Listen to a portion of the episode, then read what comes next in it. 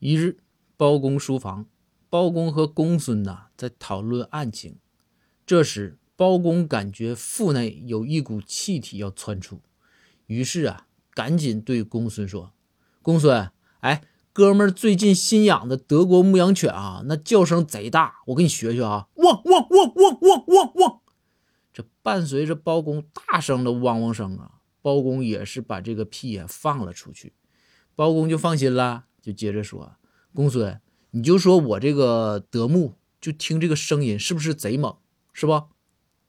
公孙回道：“那啥，大人，你刚才说啥？你放屁声太大，我也没听清楚啊。”